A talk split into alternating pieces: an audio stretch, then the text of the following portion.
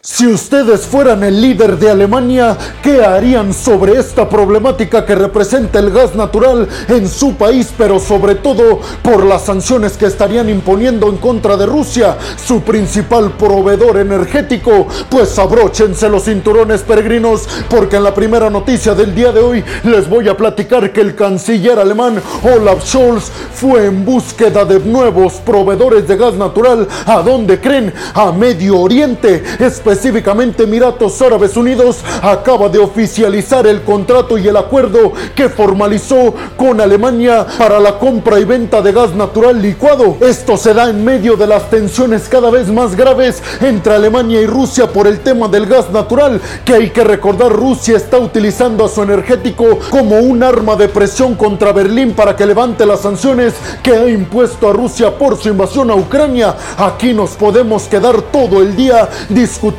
si Alemania tiene razón o si Rusia la tiene. Lo que sí es cierto es que ambos países tienen intereses totalmente diferentes uno del otro, pues Alemania parece ser que ya se ha decidido desde hace ya varios meses de qué lado está y aunque está tentando en estos momentos contra su economía por estar dependiendo cada vez menos del gas natural de Rusia, pues necesita el canciller alemán Olaf Scholz moverse por todo el mundo en búsqueda de nuevos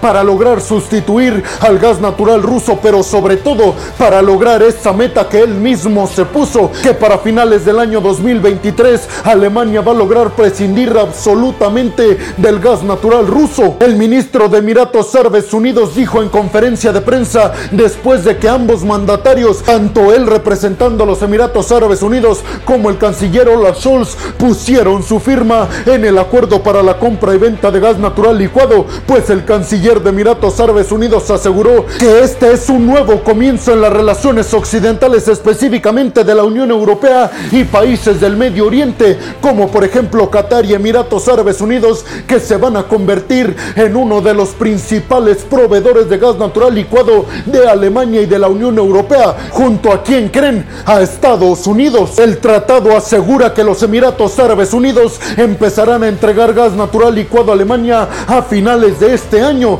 tratando de disminuir las posibilidades de que Alemania sufra un colapso económico, político y de todo tipo de cara a lo que se espera sea uno de los inviernos más fuertes en la historia del planeta Tierra, específicamente en Europa, que por supuesto el gas natural entonces, dado así las condiciones de un invierno catastrófico, el gas natural tomará mucha influencia para el buen funcionamiento de la sociedad en Alemania y en general en toda Europa y parece ser que con este acuerdo que oficializó Olaf Scholz, el canciller alemán y el ministro de Emiratos Árabes Unidos, le cae de maravilla a Alemania porque justamente estará entregando los primeros barcos con gas natural licuado Emiratos Árabes Unidos a Alemania a finales de este año, justo cuando Alemania parece ser que los va a necesitar más que nunca. Además dijo Olaf Scholz que por supuesto él sabe, justo como todos lo sabemos, que tanto Alemania como los países europeos que se van a deshacer del gas natural ruso que llega por gasoductos, pues para eso necesitan tener plantas que transformen ese gas natural licuado que llega en gas convencional, algo que hoy en día no está preparada la Unión Europea porque no tiene las suficientes plantas de este tipo, pero por eso dijo Olaf Scholz, también firmamos con Emiratos Árabes Unidos el que nos proveen una terminal flotante que se improvisará en un barco de estos que ya no tienen uso y esto servirá para que se transforme el gas natural licuado a Alemania y sobre todo esto tiene una ventaja porque dijo Olaf Scholz, esta misma terminal flotante se puede mover hacia otras partes del territorio europeo para ayudar a mitigar la crisis energética de otros países europeos en el dado caso de que la tengan. Tanto Emiratos Árabes Unidos como Alemania dijeron que el total de las toneladas que va a suministrar el país árabe al país europeo será de 250 mil toneladas al mes. Por supuesto que esto significa un gran golpe en contra de Vladimir Putin y a sus intenciones de seguir utilizando al gas natural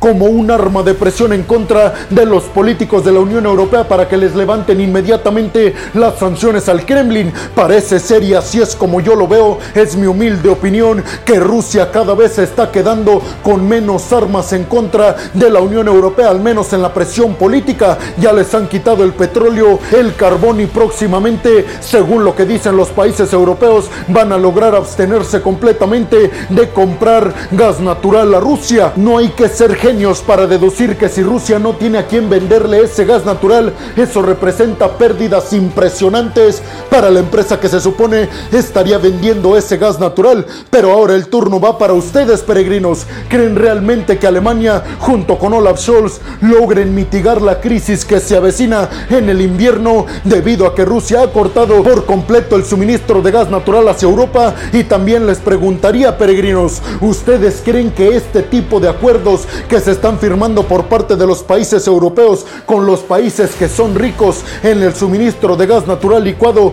tendrá grandes beneficios a largo plazo? Porque lo cierto es que hoy en día el gas natural licuado sale unas seis veces más caro que el gas que provenía de Rusia. ¿Quiénes los están pagando? Por supuesto, ustedes ya lo saben, los ciudadanos comunes y corrientes. Al mismo tiempo les preguntaría si creen lo que dicen algunos que parecen ser teorías de conspiración. Y es que algunos están afirmando que todo se trató de un plan de Estados Unidos para que a ellos les compren el gas natural y ya no a Rusia. Porque les recuerdo, y esto ya se los dije en una noticia días anteriores, que Estados Unidos hoy en día se ha convertido en el principal proveedor de gas natural hacia Europa, aunque sea de manera licuada y no por gasoductos como lo hacía Rusia. ¿Creen esta teoría de conspiración? Y sobre todo, les preguntaría, ¿creen que Vladimir Putin tenga un as bajo la manga? Déjenme su opinión en la zona de los comentarios. Bienvenidos a un nuevo video de geopolítica en el cual, como ustedes ya saben, les voy a platicar lo más importante que ha acontecido a niveles diplomáticos y geopolíticos alrededor de todo el mundo. Y vámonos rápidamente con la segunda noticia del día de hoy que seguramente los va a dejar boquiabiertos, peregrinos. Y es que desde Rusia, el vicepresidente Mendebev acaba de asegurar y amenazar con presionar el botón nuclear. Esto en contra de todas las hostilidades que, según dice, se están cometiendo en contra de todos los ciudadanos rusos y en contra de la seguridad nacional del Kremlin. Estas amenazas de utilizar armas nucleares en Ucrania ya no fueron por parte de Vladimir Putin, sino como ya se los mencioné, del vicepresidente ruso, quien dijo, no podemos permitir que estos territorios ucranianos que ahora ya nos pertenecen a nosotros porque votaron para adherirse a nuestro territorio, no podemos permitir que se les siga hostigando y en el dado caso de que se les siga hostigando, no nos quedará otra alternativa que buscar el botón nuclear y presionarlo en contra de nuestros enemigos que están hostigando a la seguridad nacional rusa, pero también a todos los ciudadanos rusos que viven en estos territorios que antes les pertenecían a Ucrania y que ahora con los referéndums ya nos pertenecen a nosotros. Supuestamente dijo Mendebev, este vicepresidente ruso, que en el dado caso de que Rusia utilice armas nucleares sería única y exclusivamente para defender la integridad territorial rusa y también defender a todos y cada uno de los ciudadanos rusos que antes de la invasión de Rusia a Ucrania dijo estaban desprotegidos tanto por Europa como por Ucrania. Por eso tuvimos que intervenir en territorio ucraniano para salvar a los ciudadanos rusos que vivían ahí. Según estadísticas oficiales que vienen desde el Pentágono, este territorio ucraniano que votó a favor de adherirse a Rusia representa un 20% del territorio total ucraniano. Y ahora el turno va para ustedes, peregrinos. Me gustaría que me dejen su opinión en la sola de los comentarios sobre qué consecuencias creen que vengan para Vladimir Putin y el Kremlin en el dado caso de que lleguen a utilizar armas nucleares en Ucrania. Y sobre todo también les preguntaría, ¿creen que se tratan de afirmaciones sin fundamento y de amenazas que se quedan únicamente en la mesa y en videos publicados por el Kremlin? ¿O creen realmente que el Kremlin sí tiene todas las intenciones de utilizar estas armas nucleares, dado al gran fracaso que han tenido las tropas rusas en Ucrania, sobre todo si la comparamos con la exitosísima contraofensiva ucraniana que logró recuperar un montón de territorios que ya tenía el ejército ruso en su poder? ¿Qué harían ustedes si fueran Vladimir Putin?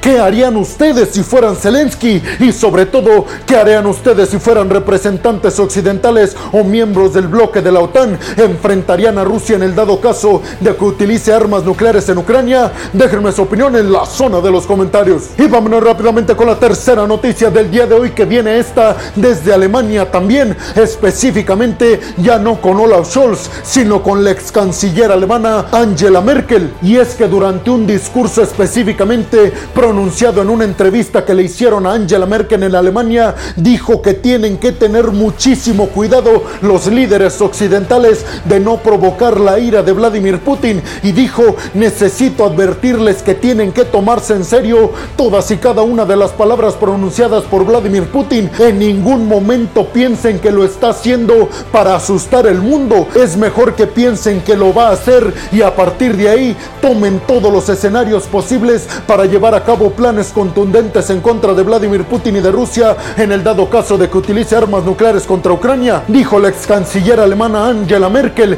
si yo fuera ustedes, daría por hecho que lo va a hacer y a partir de ahí estaría trabajando en llegar a acuerdos con Rusia y con Ucrania para que esta guerra se pare inmediatamente. Angela Merkel se ha pasado dando consejos y advertencias a los líderes occidentales, pero también les recuerdo que tiene su parte negativa, la ya famosísima ex canciller alemana, y es que Angela Merkel ha sido bastante criticada, sobre todo después de su mandato y ahora con este contexto en contra de Rusia por parte de Occidente, porque dicen que Angela Merkel prácticamente le entregó Alemania a Rusia, específicamente en el tema energético, y también le dicen que no hizo caso a las advertencias estadounidenses y de algunos otros países de que en el futuro Rusia iba a utilizar esta gran dependencia que tenía Alemania de los energéticos rusos para chantajear a Alemania y que se pusieran de su lado. Dijeron desde Estados Unidos y eso si no lo recuerdan, yo se lo recuerdo ahora mismo. Donald Trump en una asamblea de las Naciones Unidas le dijo directamente a la delegación alemana que le preocupaba muchísimo esta gran dependencia energética que tenía Alemania con Rusia, porque dijo Donald Trump, a mí me preocupa que esté negociando tanto y tan de cerca con países autoritarios y no democráticos y sobre todo con líderes políticos que buscan apoderarse de más territorio, haciendo referencia a Vladimir Putin. Y yo recuerdo perfectamente que en ese video la delegación alemana que estaba presente en la Asamblea General de las Naciones Unidas se burló en la cara de Donald Trump. Sin embargo, hoy en día a Donald Trump le están dando la razón y no me malentiendan, no me estoy posicionando a favor ni en contra de Donald Trump, ni tampoco a favor ni en contra de Angela Merkel. Únicamente les estoy diciendo que las advertencias que está dando en estos momentos no las estaría dando si ella no se hubiera hecho durante su mandato tan dependiente energéticamente de Rusia. Inclusive algunos ya yéndose a teorías de conspiración dijeron que Angela Merkel era muy cercana a Vladimir Putin en el sentido de que Vladimir Putin estaba intentando entrar a Europa a través de las buenísimas relaciones que tenía con Angela Merkel,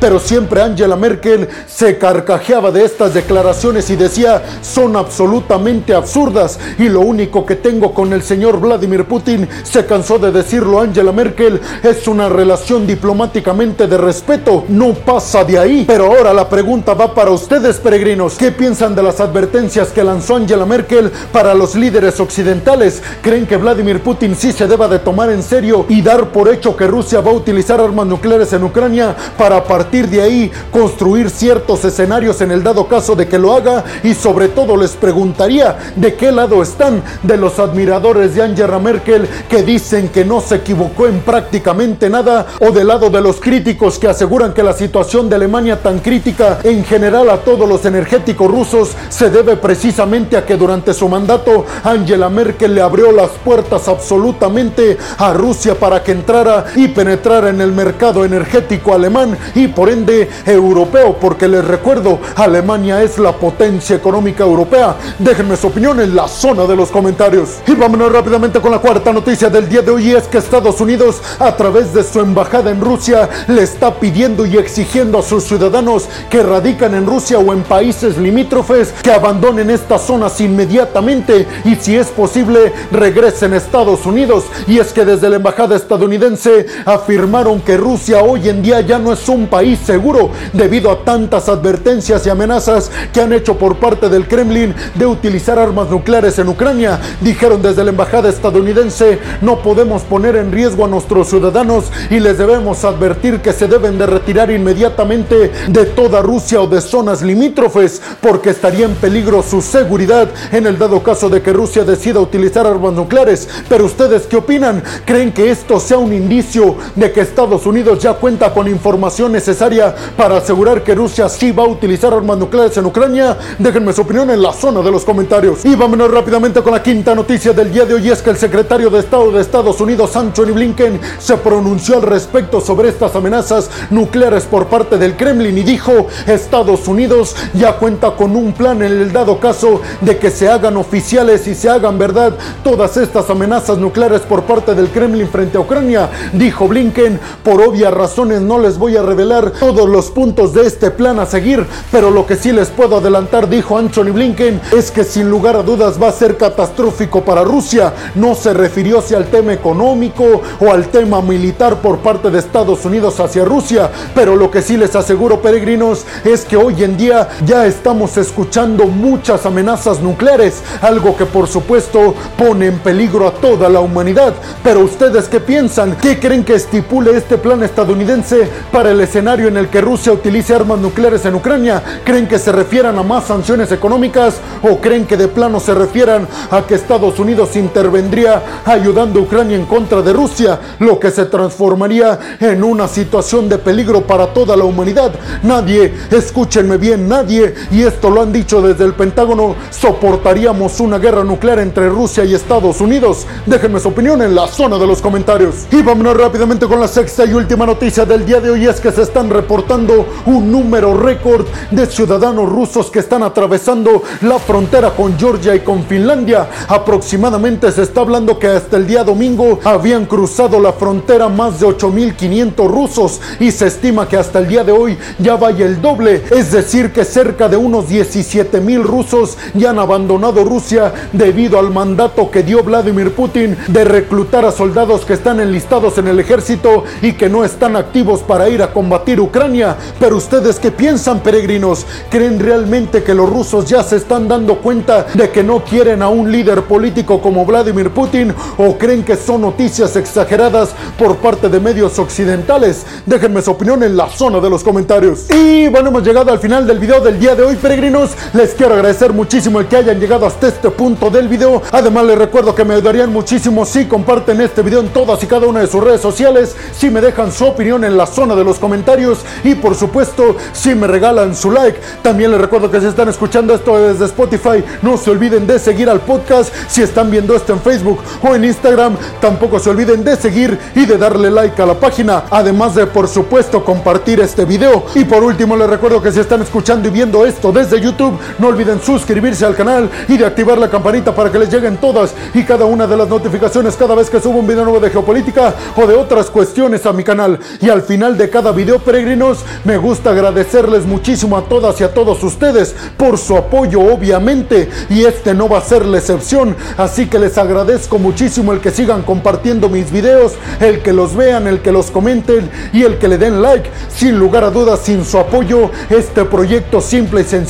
sería imposible. Así que muchas, pero muchas gracias, peregrinos. Sin más por el momento, nos vemos en el siguiente video de Geopolítica. Hasta la próxima.